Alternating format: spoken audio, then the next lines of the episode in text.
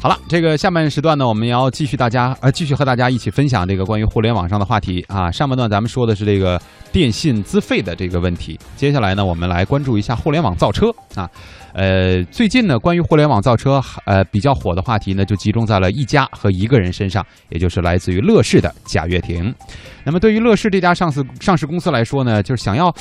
简单明确的去概括它的这个业务啊，其实还挺不容易的。因为之前，比如说我们提到 BAT 这三家，对吧？大家基本上都知道这个他们主营的业务是什么。比如说百度的搜索很厉害，对吧？嗯。阿里巴巴的这个电商很厉害，对。然后这个腾讯呢，在这个移动社交上也很厉害，很厉害。当然，乐视一开始是吧？它是做视频的啊，出了视频，后来呢就开始做电视了，然后呢又有了小盒子，对，又有了自行车。啊，然后又有了汽车，就新能源汽车，就就又做电影还做这个互联网啊，就等等等等吧。所以说，他这个乐视的创始人啊，也是乐视集团的 CEO 贾跃亭呢，就起了个新名字，管乐视的这个东西呢叫乐视生态圈我觉得这玩意儿挺聪明的啊，就有点像我们咱原来说的这个生活区的这种感觉，就在我们这儿什么都能拿得到啊。但是虽然做的很广，质疑声也是一直不断。那么，对于当下的这个世界经济发展和治理啊，这个 G 二零不是也在召开嘛？包括前面的这个 B 二零，就里边的包含的这个 B 二零峰会哈，呃，我们的央广记者呢也是专访了乐视集团的 CEO 贾跃亭，我们也来听一听很多人嘴中的这个有可能是中国第四大互联网公司的乐视，在贾跃亭的治理之下会有着什么样的发展前景。把自行车、汽车、电视机、机顶盒、电影公司、互联网用车公司这些看起来完全不相干的业务，统统容纳到一家公司，到底是为了什么？贾跃亭自然不是第一次碰到这个问题，但他这一次把答案和 G20 峰会的首要主题“创新”勾连在一起。在他看来，创新已经不能简单的寻求单点突破。呃，当下世界经济。要要要想进入到下一个时代，单纯的依靠任一个任何一个单点单点创新或者单一的创新模式都很难来能够驱动全世界经济的这种快速发展了。嗯，我们认为，呃，应该是要进入到生态创新时代，而生生态生态创新就是全方位、呃全流程、呃全维度的这种这种创新，应该把很多的创新模式、创新理念能够融合到一起。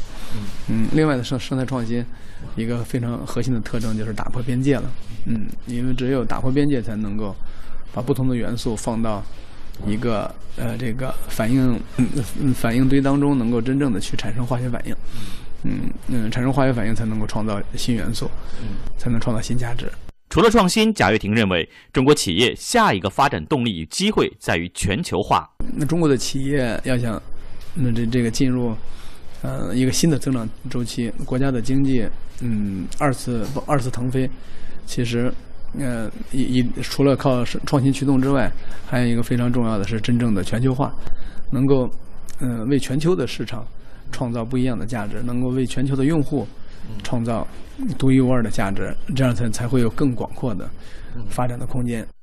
从去年十月份以来，民间投资下滑趋势严重，同为民营企业的乐视又怎么看？贾跃亭认为，除了制度性的问题之外，创新发展仍然是关键。呃，我觉得要真正要要解决，嗯，还是应该从最根本的那那个地方和最核心的地方来解决。其实，还是创新模式的这种变革，是是否不同的企业都能够源源不断的去进行有价值的创新，其实，呃，自然它就能够拉动投资的增长。二零一四年底，当乐视宣布进入新能源车领域的时候，很多人都认为贾跃亭是在吹牛。一年半后，乐视的概念车正式对外公布，在发布会上，贾跃亭甚至不能自已，激动哽咽，当台落泪。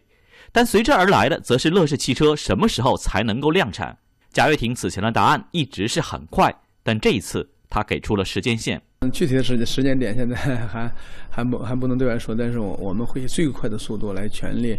推动我们的汽车量产。因为刚才刚才也我已经讲了，我们的第一辆贝塔卡已经正式线下线，也就意味着我们完成了所有的产品定义、所有的研发的工作，而且现在是正正在做我们的呃这个研发成果的验证工作。嗯嗯，所以那个时间已经不会太晚了，应该在三年内肯定会量产。乐视的高速跨界拓展，让乐视从诞生的第一天起就没有摆脱前景的状态。此后的各种被称为花式融资的方式，比如股权质押、卖老股和股转债，都曾经被广泛质疑是在玩资本。就连贾跃亭自己都表示，资金是乐视发展的一个瓶颈。上个月，乐视刚刚公布半年报，虽然营收突破一百亿，同比增长百分之一百二十五点六，但净利润仅仅增加百分之十一点六四。